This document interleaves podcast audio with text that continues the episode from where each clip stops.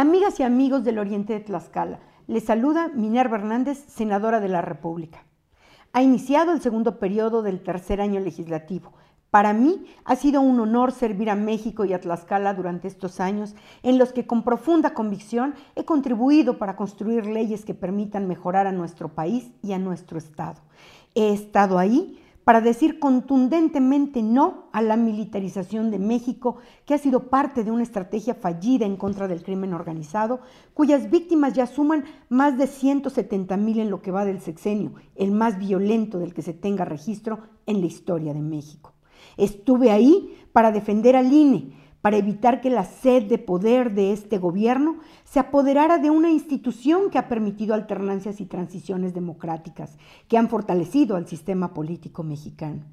Voté recientemente a favor de elevar a rango de derechos constitucionales los programas sociales, que por cierto no fueron invento de este gobierno, sino resultado de décadas de esfuerzo y trabajo de diversos gobiernos para crear políticas públicas sociales, muchas de ellas hoy desaparecidas, que en 2004 se cristalizaron en la Ley General de Desarrollo Social, que tuve la oportunidad de votar a favor cuando fui diputada federal.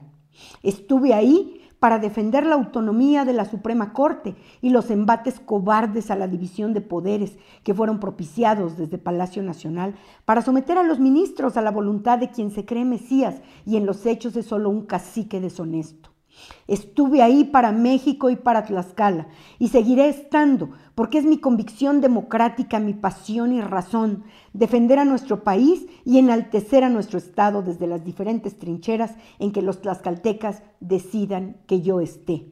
Como cada martes, le agradezco el favor de su atención, no sin antes invitarle a que me siga en redes sociales, donde me encuentra como Minerva Hernández en Facebook, Instagram, X y TikTok. Los saludo la próxima semana.